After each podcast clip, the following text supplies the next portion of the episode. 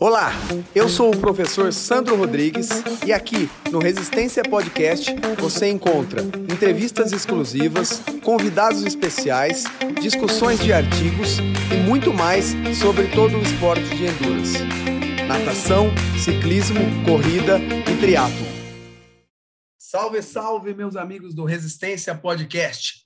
Voltamos para mais um episódio da nossa segunda temporada desse programa que traz até vocês tudo sobre o nada, tudo sobre o pedala, tudo sobre o corre, tudo sobre o triatlon e os esportes de endurance. Mais um programa especial. Eu não canso de falar isso pela qualidade dos convidados que eu trago para vocês, né? A qualidade técnica mesmo e pelo laço de, de admiração que eu tenho pelas pessoas, pelo, pelas pessoas que eu trago aqui como ser humano, como pessoas. E assim torna-se mais especial ainda porque eu trago para vocês um cara que, que eu já admirava e agora ele está trabalhando comigo. É, nós estamos na primeira semana e já introduzimos até um, um podcast aí na vida dele. Eu queria agradecer o seu tempo com vocês, professor Ronaldo Fonseca, para falar sobre tecnologia e esportes. Ronaldo, muito bem-vindo, meu amigo. Primeiro se apresenta, fala um pouquinho de você, da sua história com o esporte. Eu sei que transcende o esporte. Fica à vontade, dê as boas-vindas. Está contigo, meu irmão. Olá, tudo bem, Sandro? Pô, primeiro, obrigado aí pelo convite. É, fico extremamente lisonjeado de, de participar do teu podcast, que sempre teve a preocupação de trazer conhecimento, né, de uma forma simples e objetiva aí para o público, né, que, que acaba escutando. Bom, é, bom, como o Sandro falou, sou o Ronaldo Fonseca, é, tenho, tenho uma história um pouco peculiar, que eu acabei me tornando treinador de triatlon nos últimos quatro anos, basicamente, né? Mas já estou há mais de 15 aí no, no esporte como atleta amador, né? E hoje, com 37 anos, gera um pouco né, de realmente da, da curiosidade que eu coloco, porque, poxa, como assim o cara foi se tornar triatleta, aliás, treinador, né, depois de, de tanto tempo, né? É, acontece que eu, como primeira profissão, aí eu acabei me tornando engenheiro, fiquei aí aproximadamente 20 anos atuando na área, né? Então, desde cedo, desde o primeiro ano da faculdade, já, já trabalhava na área. E eu sempre tive uma vontade muito grande, né, de adentrar a, ao mundo do esporte como profissão, né, não só como atleta. Muito pelo desejo que eu sempre tive de de deixar um legado, né? Do, do, pouco que eu sei, do pouco que eu, que eu, que eu acabo aprendendo muitas vezes, né? Não, não por, pelo fato de, de buscar informação que a gente está buscando sempre, né? Mas é de tentar traduzir aquilo que eu entendo para o público que eu atendo hoje. E, e, o esporte foi uma coisa que sempre mexeu muito comigo, desde criança. Né? Eu, é, eu vim da natação, nunca fui nenhum atleta é, desses de ponta, mas sempre fui muito raçudo, muito dedicado, muito disciplinado, né? Então, é, eu tinha sempre aquela vontade de fazer a faculdade de educação física. No momento, eu não, eu não tive condições ou, de repente, maturidade para seguir. Então, eu acabei adentrando a faculdade de engenharia. Eu me tornei engenheiro de produção mecânica. E depois acabei também fazendo pós-graduação, fui estudar lá fora também é, na Califórnia relativo às demandas que eu tinha na época. Uh, sempre com o triatlon sendo o meu lado B aí como atleta, né? Tentando trazer um pouco de balanceamento para essa rotina maluca que eu tinha, né? De trabalhar com fábrica, é, estudo e, e o treino, né? E, e aí, acho que em 2007 para 2008, eu acabei conhecendo o Wagner, Wagner Espadoto, né? Vagnão, onde ele acabou se tornando meu primeiro professor de triatlo, né? Então, a empresa que eu trabalhava na época é, contratava os serviços da empresa que o Wagner trabalhava, é, mais voltado para corrida e caminhada, e eu acabei puxando ele falando, cara, eu já nado, já corro, putz, eu não conheço muito sobre bike, você me ajuda, quero fazer triatlo, ele topou, e aí eu comecei na, nessa toada. Então, aí já são basicamente 15 anos, um pouco mais, agora aí como triatleta. Uh, e aí, 2010, muito incentivado pelo Wagner, é, acabou despertando muito essa parte de buscar conhecimento sobre o que eu fazia, né? Então, eu por ser um cara sempre muito questionador e modéstia à parte fazia perguntas até inteligente para o Wagner, eu nunca fui um atleta chato de duvidar, mas eu sempre busquei entender, pô, por que, que eu tenho que fazer isso? Como é que funciona? Como é que não funciona? Porque acho que uma das maneiras da gente tentar executar uma sessão de treino bem feita é basicamente quando a gente realmente entende, né? Então, lá de exatas, lá da engenharia, tem sempre, né, uma equação que se aprende ali em cálculo 1, no, logo no primeiro ano, onde o professor demonstra por que, que 1 mais 1 são 2. Né? Então, tem um porquê do 1 mais 1 são 2. Né? E quando a gente fala de fisiologia, para mim fica mais fácil de compreender através dos números. Então, não se trata de uma ciência exata, mas sempre que a gente tem uma tratativa para quantificar alguma coisa, a gente consegue enxergar com mais objetividade o porquê daquilo. E, consequentemente, para mim, é muito mais fácil de guardar, né? de memorizar algumas coisas. Então, em 2010, eu comecei a, a, a, a, essa relação aí um pouco mais profunda na, na parte de estudos, por conta própria, e por, por muito incentivo do Wagner.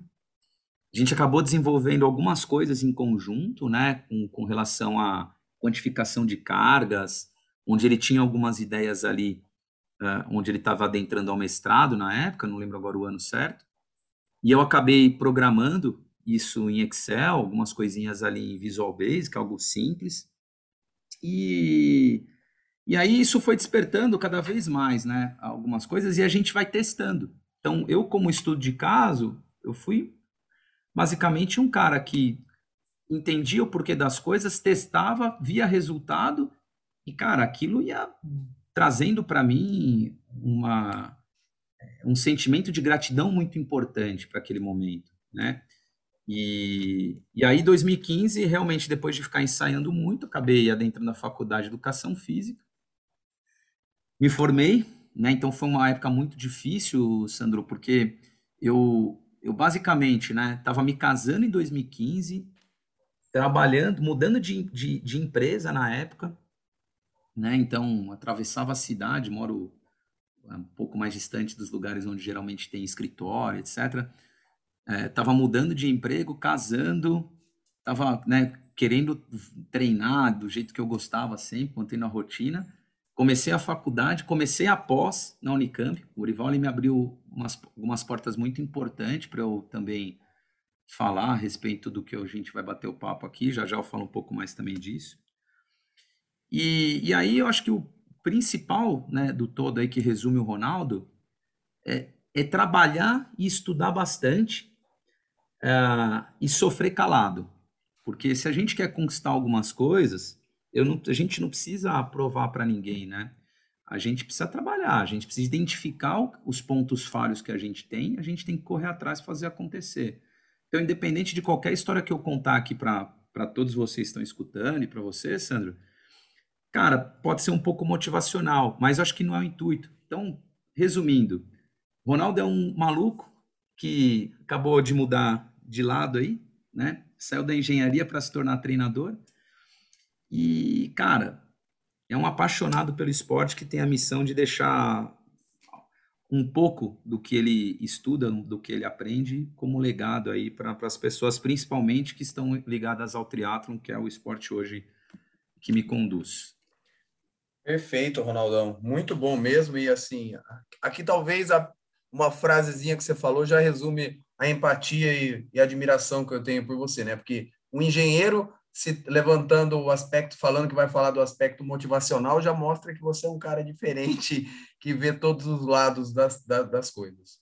E, inclusive, Ronaldo, a gente já pode começar falando, porque o que a gente combinou em off, eu falei, pô, esse cara que é engenheiro e professor, é, gosta de entender as coisas, falar sério das coisas, não, ele vai ter que falar sobre a importância da tecnologia. E você já começou diferente me ajudando. Falou, Sandro, a importância e o lado ruim, né? Não só a parte boa e o lado ruim. Então, assim, sem fazer mistério sobre o que a gente tinha combinado de falar, a todo, a todo momento você já pode ir trazendo essa nuance de, de indo para os dois lados, tá bom, Ronaldo? Então, assim, começa falando para a gente de uma maneira é, geral, assim, como a tecnologia surgiu para os esportes de endurance, assim, né? E, e aonde ela tem maior capacidade, de uma maneira grosseira, assim, geral, de ajudar, e já pode falar um pouquinho os cuidados que a gente tem, aonde ela pode ser acilada a armadilha para a gente partir para o nada, pedala e corre em relação à, à tecnologia.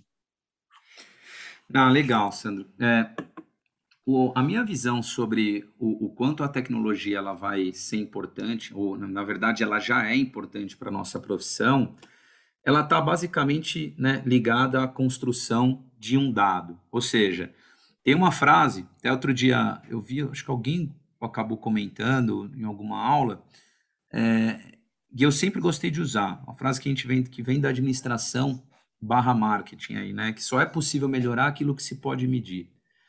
Então, é, o Peter Drucker, acho que utiliza bastante ela, não sei se é desse jeitinho, mas é, ele fala um pouco sobre isso. Ou seja, a gente melhora aquilo que a gente tem conhecimento de dado histórico, né? Toda vez que a gente pega um artigo para estudar, a gente vê a construção desses dados e o quão importante esses dados são para nos dar a direção daquele estudo, ou seja, quais conclusões que a gente pode tirar através dos dados, né? E, e não é, é, é surpreendente quando a gente começa a adentrar as plataformas de controle de carga, por exemplo, né? Então, hoje no mundo do triatlo é muito conhecido, né? A plataforma lá do Training Peaks, existem lá Training é, é, Two Days Plan, é, Final Surge, é, tem, tem diversas hoje aí, né? E, e dentro da engenharia, a gente separa da seguinte forma, a gente separa em subníveis, né? As, essa construção é, é quando a gente fala de um data quality, né? Qual que é a qualidade do dado que está subindo? Aí a gente passa a filtrar, ou seja, a gente passa a tratar as impurezas desses dados. E depois a gente fala um pouco mais a respeito do nada pedala corre, um exemplo prático. A gente acaba aprendendo com o dado, ou seja, a gente cria algoritmos para que o dado ele fique inteligente, ele comece a interagir entre ele, ou seja, eu dou um input e automaticamente já vai me gerar output, já, já vai me trazer uma gamificação falando sobre o estado do atleta em real time, por exemplo, né? E, e aí a gente começa, né, que é o machine learning. E aí quando a gente fala né, da, da, dessa questão toda, a gente está falando de um futuro breve que é com inteligência artificial. Então, quando eu falo isso tudo, eu estou trazendo um exemplo aqui que é assim, que a gente fala diversas vezes aí no nosso grupo de pesquisa, né? Quanto tempo será que demora? Olha, a gente não sabe falar com exatidão quanto tempo vai demorar. A gente está supondo, através de conversas que a gente tem com pessoas de fora, que assim plataformas como o Training Peaks deve já está trabalhando com certeza nos dados, né? ou seja, já está tratando os dados que são coletados, estão anonimizando os dados devido à Lei é, Geral de Proteção de Dados, né, LGPD, e com isso é, a gente acredita que em um ano a gente deve ter novidades. Que tipo de novidade vai ser? O atleta adentrar aí a plataforma, ela comprar uma periodização e se ele perder um treino, a periodização ser revisada de forma automática, sem o tato do treinador. E aí, pessoal, eu não estou colocando aqui, é, para quem está escutando, se existe vantagem ou desvantagem. Eu estou só direcionando algo que vai acontecer, já é uma realidade. Existem outras plataformas né, que já trabalham nesse direcionamento. Então, quando a gente olha, por exemplo, para uma Garmin que coleta dados é, 24 por 7, ou seja, 24 horas por 7 dias, né? então o tempo todo, é, muito dado ruim sobe né, para a nuvem, ou seja, para o pro, pro, pro lugar onde são armazenados. E aí existe uma equipe que realmente faz né, as tratativas para orientar que tipo de dado eles podem utilizar ou não. Né? Então, é, o Training Peaks também vai fazer a mesma coisa. Aliás, já está fazendo. Então, é um futuro muito, muito próximo. É, o fato é, do jeito que nós temos as coisas hoje, está muito padronizado. E aí, quando a gente fala aí, basicamente, uma diferença bem relevante. Tudo que é padronizado, para nossa ciência, onde a gente estuda o ser humano, não funciona. porque aí a gente entra na individualidade, né?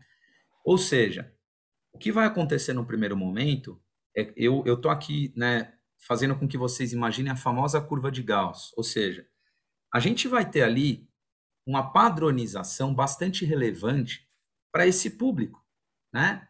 Ou seja, você pega ali um, um estudo falando de, sei lá, é, homens que tenham de 25 a 35 anos, com uma altura X e um peso Y, evidente que a gente vai ter um, um output até que razoável, com um nível de assertividade alto.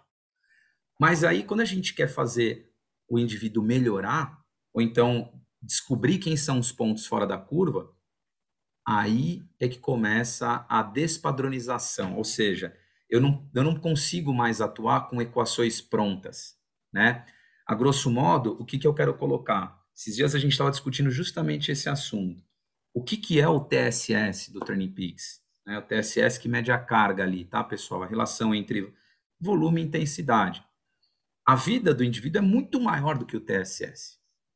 E o TSS, muitas vezes que é gerado ali, ele não traduz para nós, por exemplo, que tipo de sistema energético que o, que o indivíduo foi né, treinou naquela sessão de treino, e não traduz para nós também como é que é a vida fora disso. Que uma coisa, né?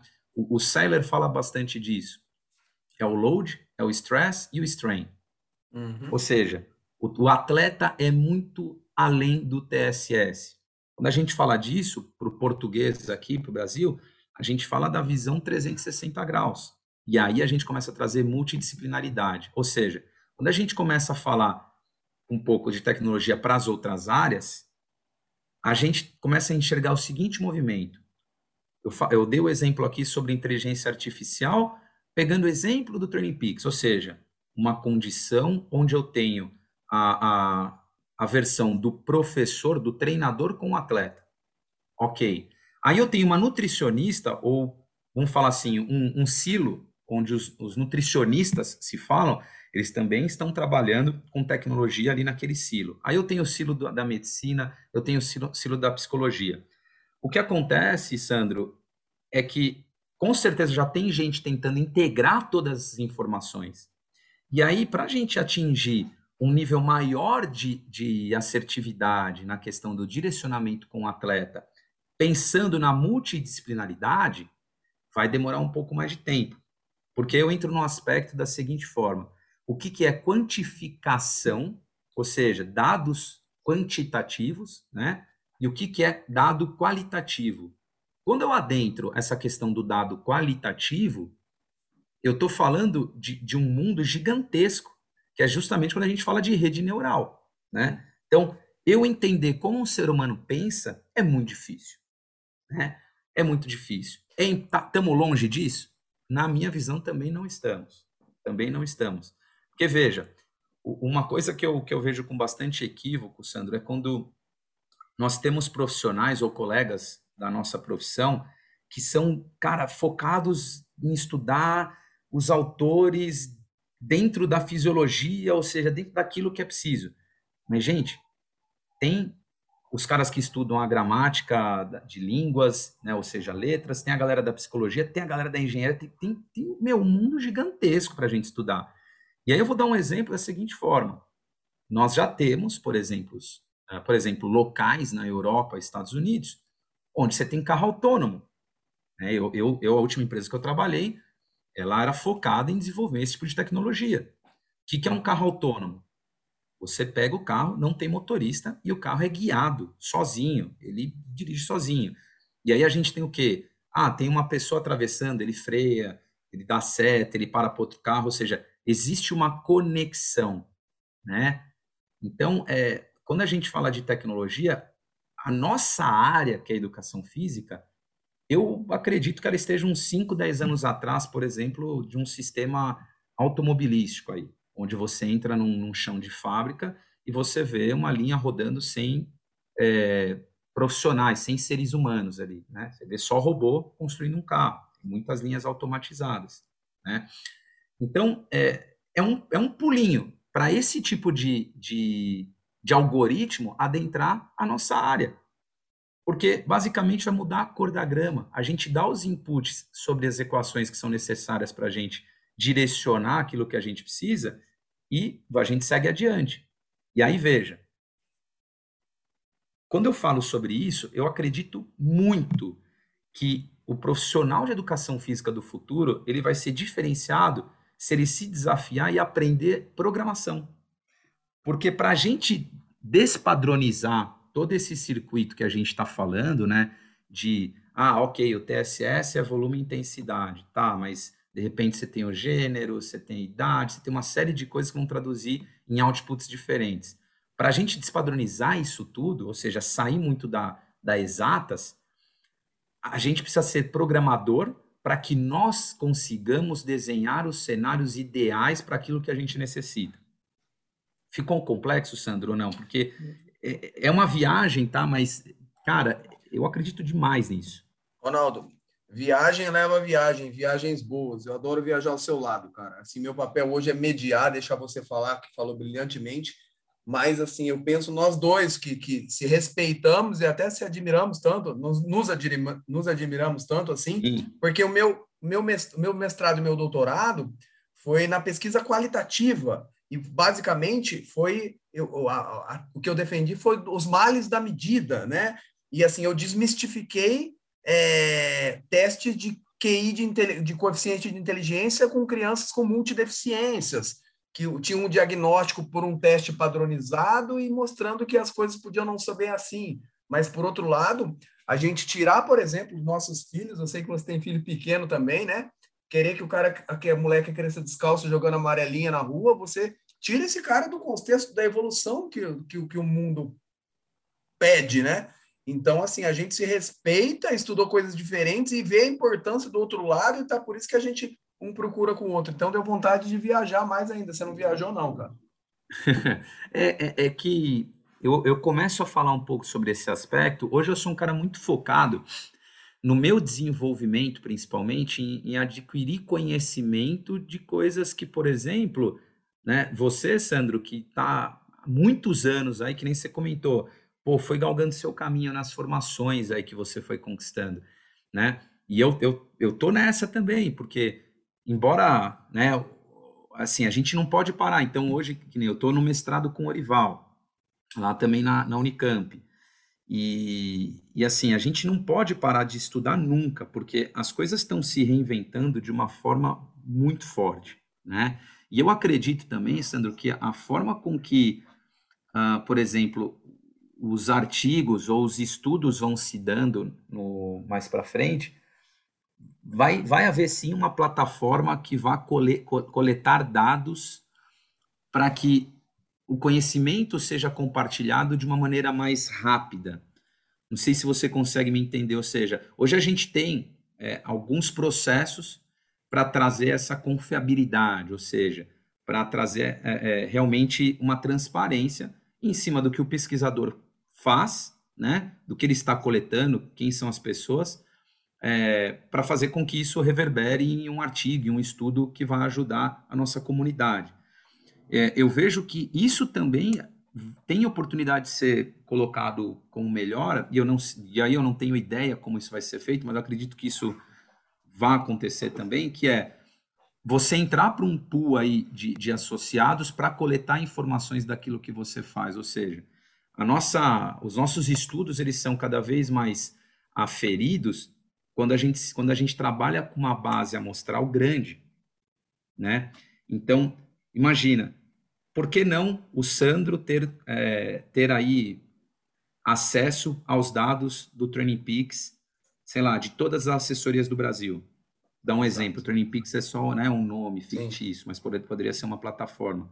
Pô, o Sandro poderia desenvolver trabalhos para entender por que, que a cadência ah, na corrida de indivíduos de 17 a 22 anos é, ela é X e por que, que depois com 50 é Y e por que que não muda de repente entre 25 e 35, sabe? Dá para montar uma série de correlações e a gente tem respostas muito mais rápidas. Ou seja, se a gente tiver acesso a isso, a gente vai ter informação compartilhada de forma muito mais rápida.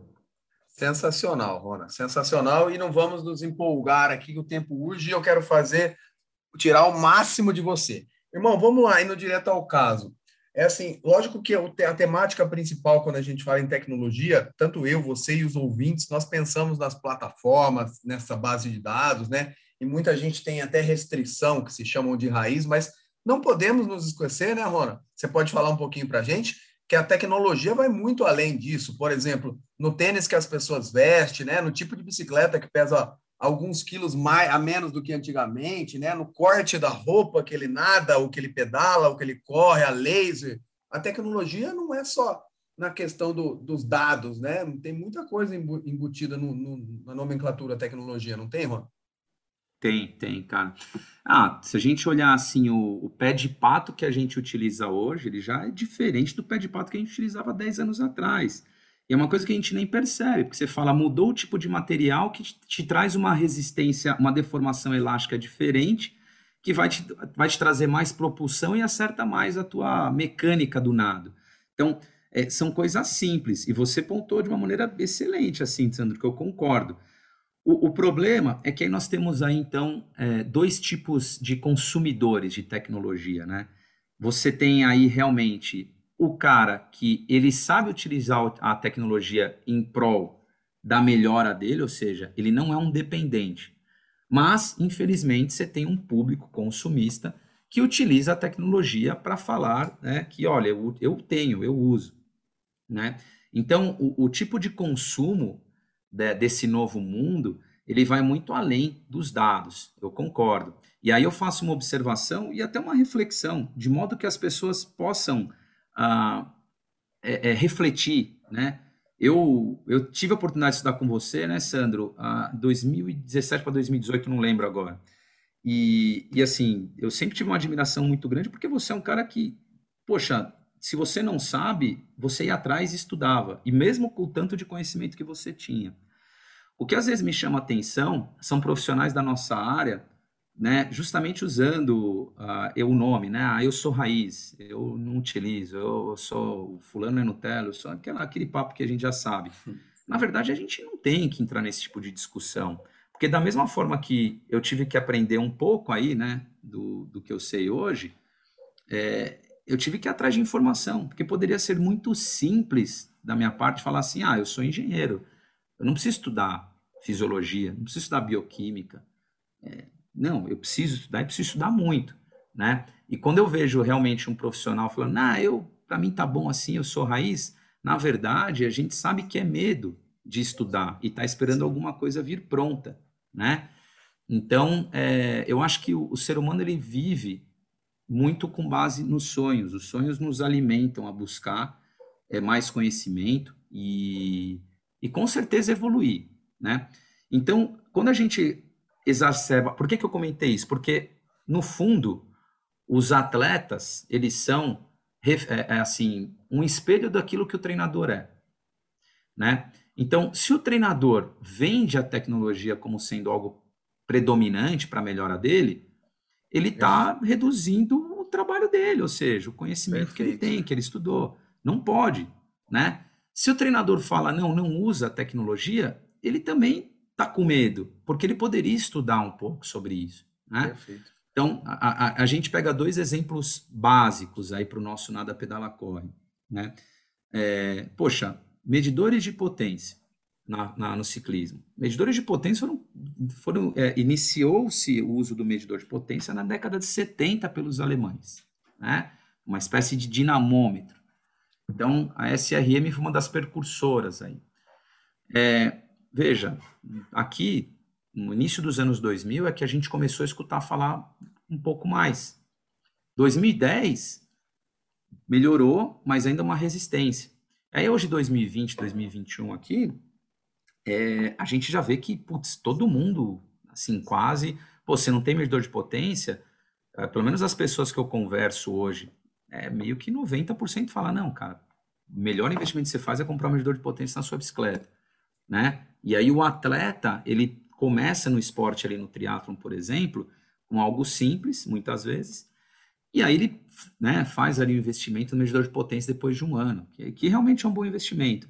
Aí vamos trazer um, o, exercício. Ah, vamos falar de medida de potência na corrida.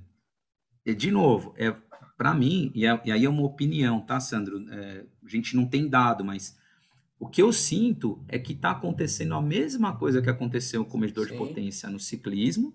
Sim. Agora as pessoas estão começando a falar um pouco mais, ou seja, a velocidade de compreensão né, sobre o tema está mais elevada.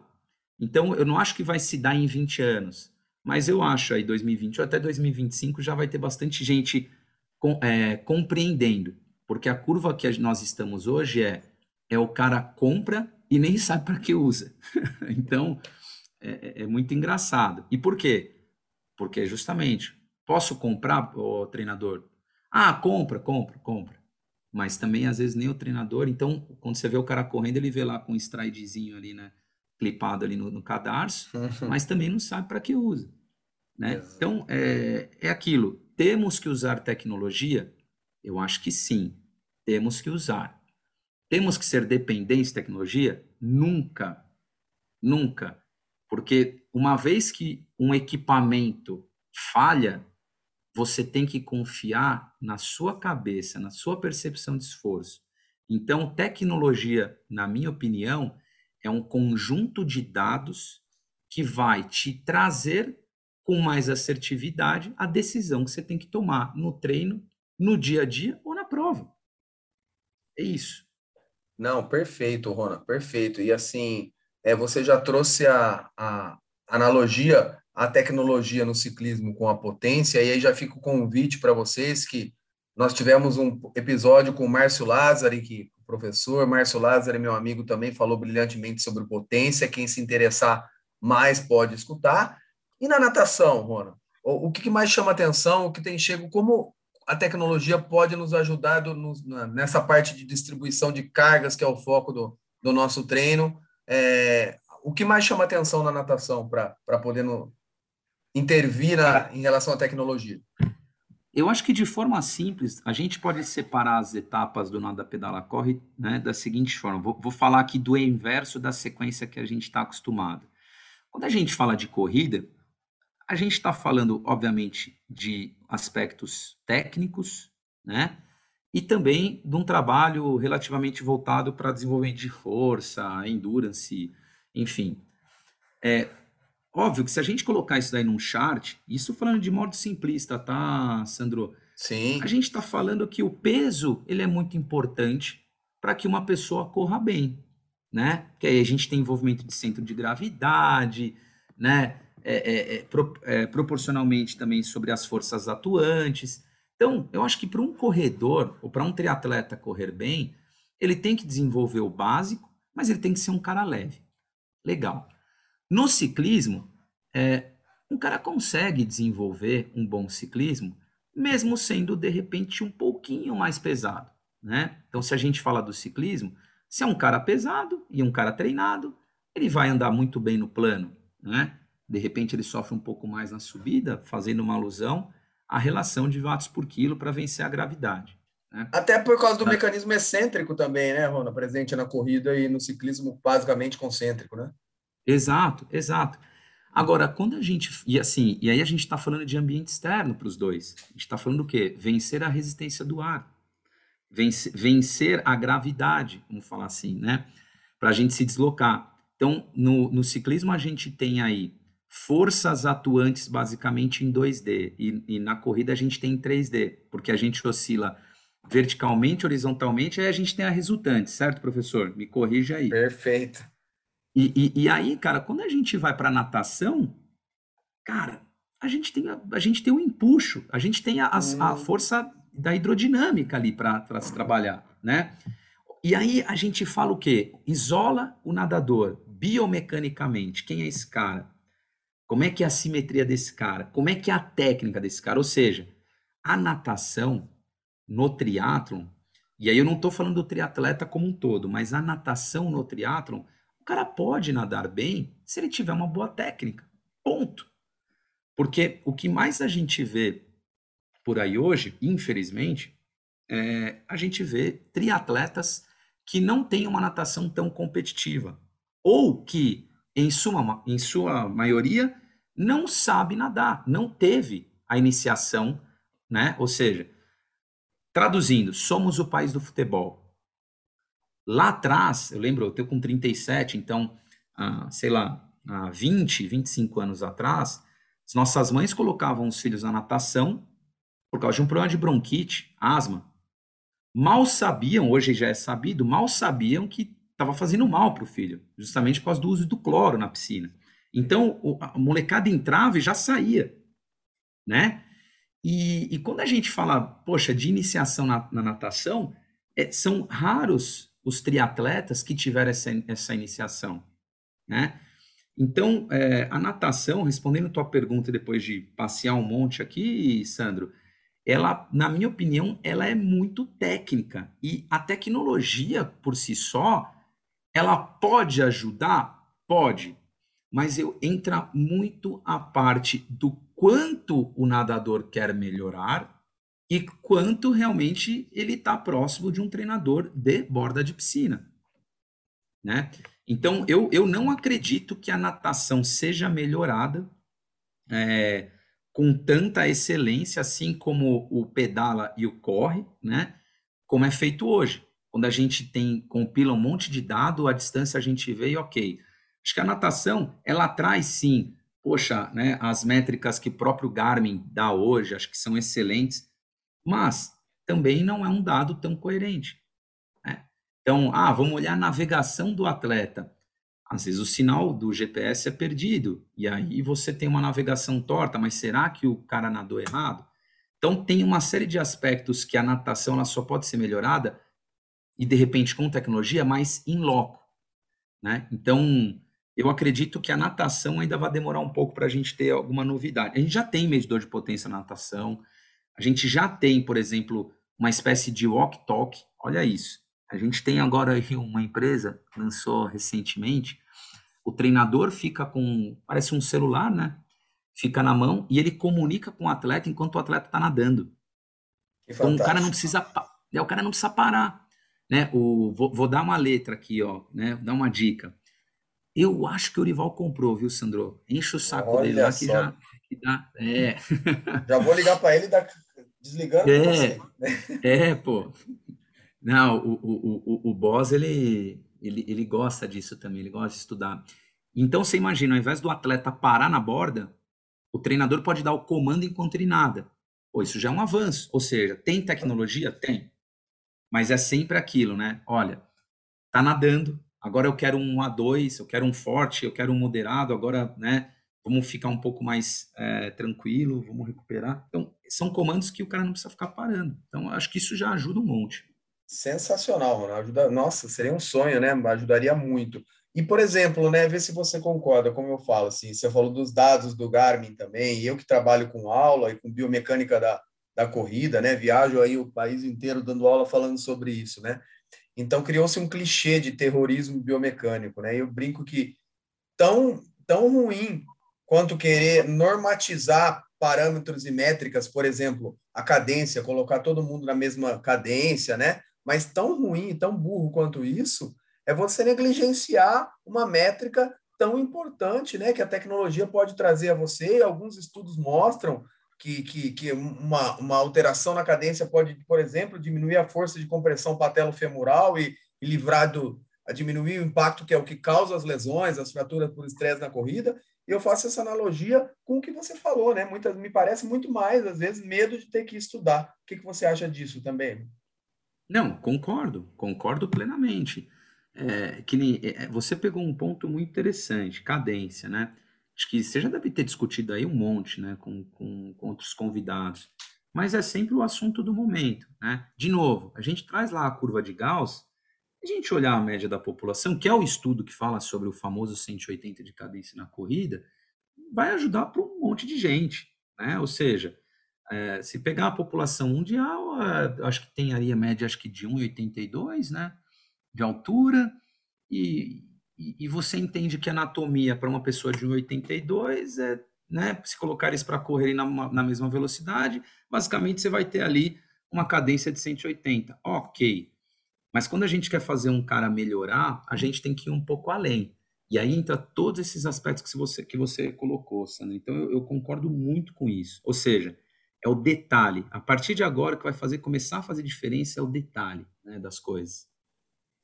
É, e aí a gente volta ao começo da discussão, como, como a gente abriu o podcast, né? Você se amarrar exclusivamente à tecnologia, você você está errado, né? Agora você também não utilizar um recurso que pode, pode te ajudar tanto é tão errado ou tão burro quanto. Não, não é isso, mano?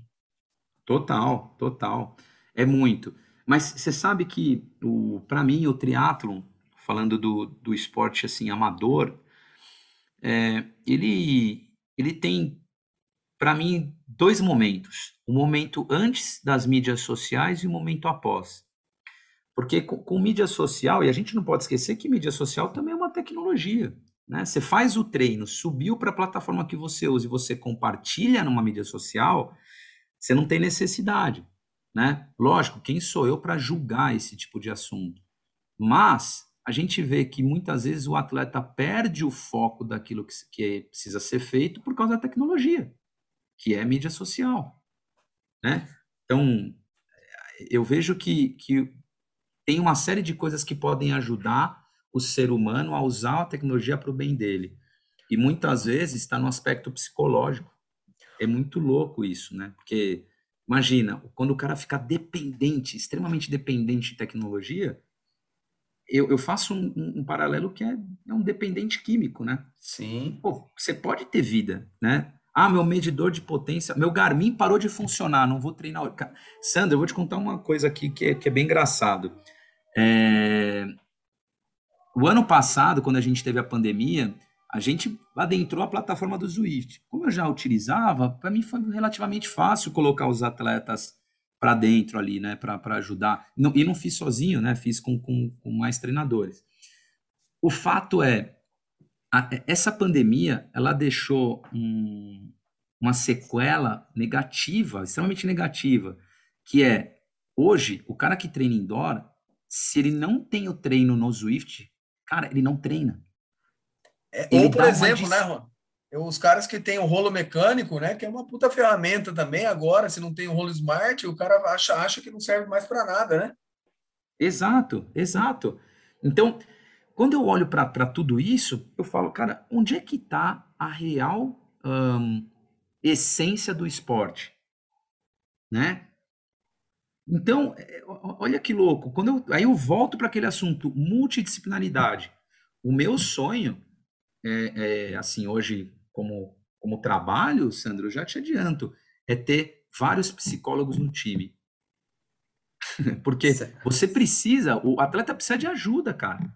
O atleta precisa de ajuda, todo mundo precisa de ajuda. Então, essa sequela né, da pandemia, de deixar a gente com medo, não ter, poxa, relativamente, aliás, perder o senso de pertencimento, é, não ter mais aquele, aquela associação de comunidade, isso me preocupa.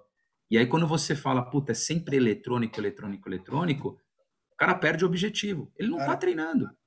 Não, você foi pontual, mano. Também eu, eu, tenho uma aluna que perdeu 60 quilos sem cirurgia e, e de sedentária, que ela, ela tem um podcast com ela também, que ela percebeu que ela estava caminhando para o fim, quando ela se machucou, ela não coube na poltrona do avião, cara, com os filhos.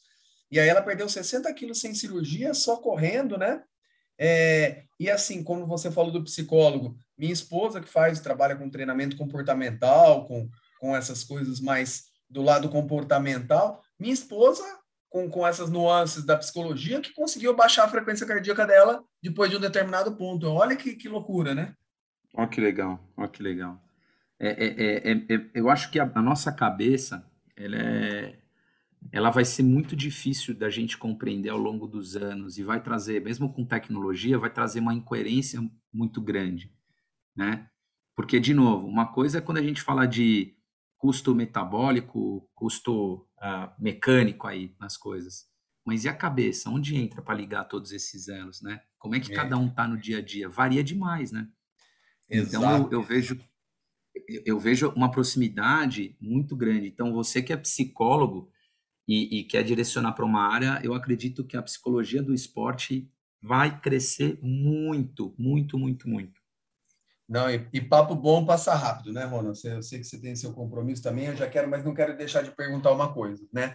O que está tão em alto, pessoal, principalmente o recreacional ou quem treina por si só, acho que a primeira ferramenta do pessoal que usa o ciclismo, o pessoal vai no Strava, né? Então, assim, o Strava mal utilizado pode ser uma ferramenta perigosa, uma vez que você falou lá no começo de gamificação, e eu já vou ser até cruel aqui, fazer uma analogia, por exemplo, com o CrossFit. Entendeu o contexto onde eu quis chegar aí ou não? Sim, sim, sim, sim. Pode, ah. pode prosseguir com a tua analogia. Então, então, é, então assim, por exemplo, o CrossFit talvez o problema não seja o método, porque o método é atrativo, mas a, a gamificação da pessoa cumprir o ódio ali, o Strava de conquistar as métricas lá e por conta tentar bater a cada treino e não ter uma, uma, uma conexão das cargas de treino. Fala um pouquinho, porque assim, tem muita gente aqui que não sabe nem o que é Strava, tem gente que sabe, tem e fala, pô, isso aí é minha vida, eu estou batendo um recorde, eu vou buscar um outro ponto amanhã. É, explica um pouquinho para a gente e fala se você vê esse perigo se mal utilizado também. Então tá, para falar do Strava, eu vou falar um negócio para as pessoas gravarem aqui. Tem uma coisa que chama, né, o que a gente fala de motivação intrínseca e motivação extrínseca. É, a indústria de consumo ela, ela se aproveita muito do que é extrínseco, porque o ser humano ele precisa de motivação, é, de, de se apegar em outras coisas para se manter motivado. Então, motivação extrínseca nada mais é do quando a gente fala que o cara sai de casa para treinar com o ego dele, ou seja, ao invés de deixar o ego em casa, quietinho, ele vai com o ego para a rua. E o Strava, o que, que é? Ele é uma plataforma é, de, vamos falar assim, de, de, de um network aí entre atletas né, do mundo todo, onde ela captura de forma geográfica os percursos que você anda e começa a ranquear, né? traz a gamificação do ranqueamento, de quem é a pessoa mais rápida daquele percurso. E hoje em dia ela traz outros dados, traz, traz dados de frequência cardíaca, potência, altimetria, é, o fitness do atleta, entre outros. Né? é, sempre tem os dois lados da moeda. Se a gente sempre for pessimista, a gente vai falar, putz, isso aí estraga um monte o atleta. Porque o atleta tem um treino para rodar ali, de repente, numa zona de intensidade baixa, mas ele encontrou o cara que roubou né, o com dele, ou o recorde isso. daquele percurso. E aí ele fala, ah, hoje eu vou bater esse cara. E aí ele vai, começa a pedalar, correr, seja lá o que for, para pegar né, o famoso com, né? Que é a, Exato não, não me lembro agora qual que é o, o significado da sigla, mas que, que tem a ver com qual é a colocação dele naquele percurso. E aí, Sandro, é, tá, o, tá o equívoco, né? Porque isso de, gera um, um, output negativo, porque quem está, no caso, cara, se ferrando aí, vamos para não falar outra coisa, é o próprio atleta, porque ele já vem com um acúmulo de carga, né? Ou seja, o efeito bola de neve, aquilo vai crescendo e às vezes o cara pode ter uma prova, né? Ou seja, ele pode bagunçar toda a periodização. Não vamos entrar agora aqui no, no aspecto técnico. Mas também tem o aspecto positivo. Então, falando de forma neutra sobre o Strava, o que, que eu acredito? Eu acredito que ele é um fator motivacional para que as pessoas que são sedentárias saiam do sedentarismo. Então, ah, eu, o cara, é, o ser humano por si só, ele gosta de trabalhar com os dados, né? Então, ele, ele fez um percurso na, no quarteirão dele, na pandemia. Ali. Imaginar que o cara engordou 10 quilos na pandemia. Ele foi, comprou uma bicicleta e começou a entrar no Strava por causa da empresa dele que criou um desafio. É, de certa forma, aquilo passa a ser algo positivo, porque ele não fazia nada. Ele ficava o dia inteiro no sofá pedindo comida, trabalhando, sentando torto, sarcopenia, engordando, e de repente o cara passa a se movimentar um pouco mais. Quando ele se movimenta um pouco mais e ele vê que realmente ele está ganhando com aquilo, ele ganha o famoso like, né, as curtidas uh, ali no, no Strava, é um fator motivacional. No entanto, no entanto, o resumo disso tudo é esporte. O que eu sempre falo para as pessoas é: você pratica o esporte por quê? Ou melhor, você iniciou no esporte por quê? Foi para demonstrar que você podia para si ou para os outros? Porque se você começou pensando no outro, pode ter certeza que você pode ter, sei lá, a tua carreira aí interrompida por causa dos outros.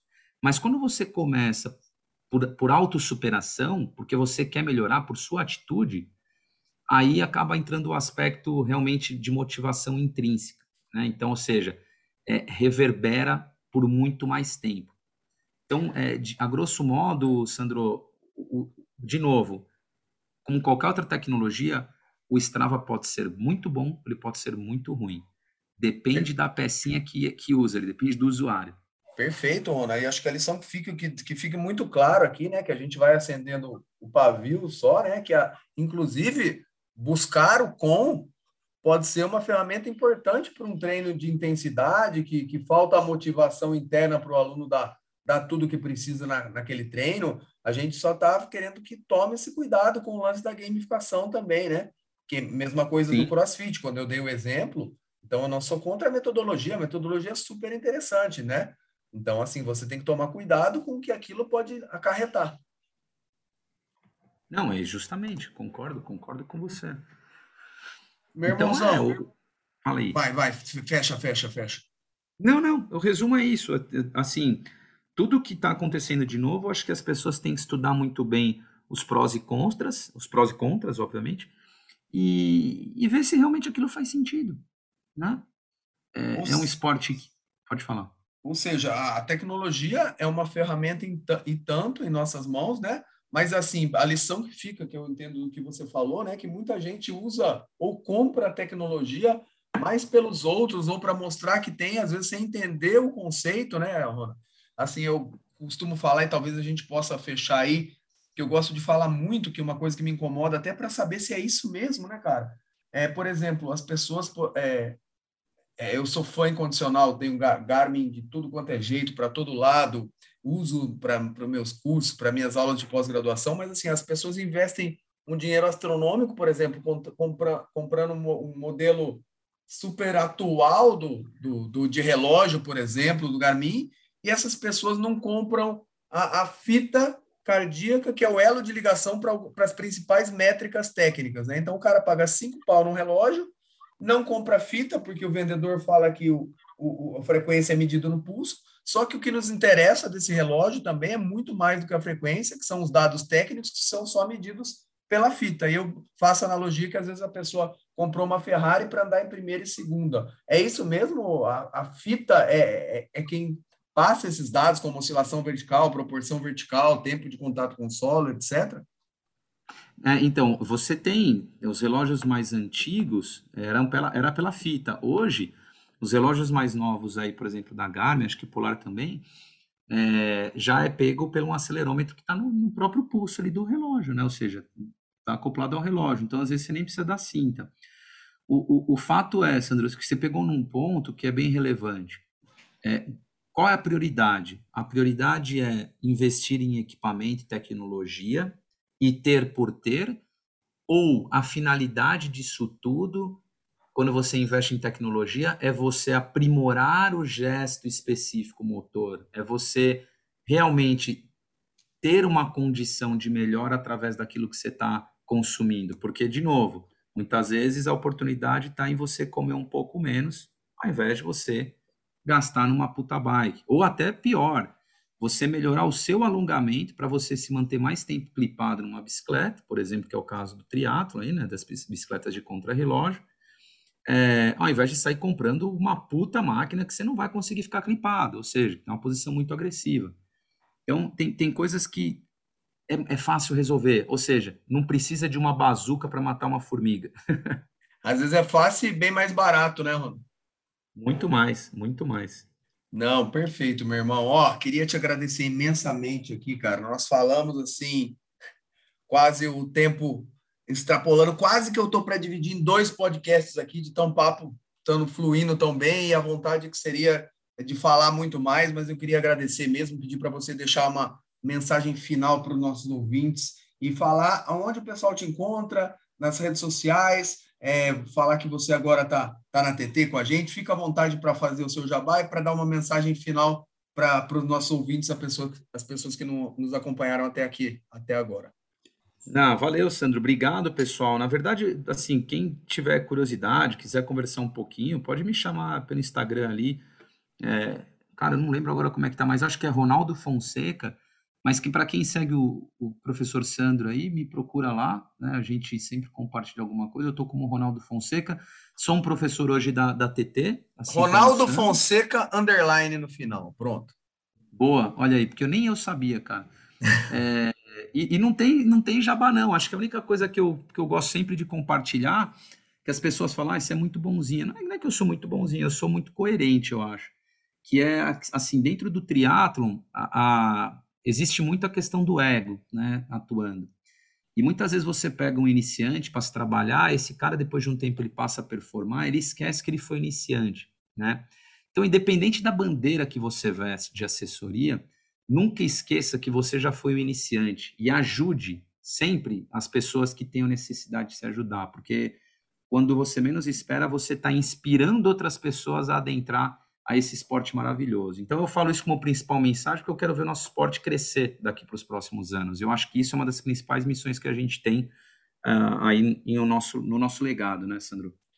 É isso aí, Rona. Então, falar que, que a admiração que eu tenho por você é grande, não só como profissional, como pessoa, que é muito nítido. Quem olha para você nas aulas, no dia a dia, vê o quanto você pensa na, na, fomentação do esporte, quando você briga pela bandeira do esporte, né? Te ver comentando ó, o, o triatlon na, na TV, foi uma honra para mim. Eu falei para todos os meus amigos: Ó, oh, sou amigo desse cara, ele é muito bom. Então, muito obrigado pela oportunidade. Eu tenho certeza que nossos laços vão se estreitar a partir mais a partir de agora, né? E a gente vai poder desenvolver várias coisas junto, porque a gente gosta de gente que, que faz, né? Que põe em prática as coisas. Estava me falando e nós somos assim. Então, vamos fazer muito por, pela modalidade que a gente ama, tá bom? Tamo junto. Obrigado, viu, professor? Obrigado pelo seu tempo, meu amigo. Grande abraço. Um abraço, valeu.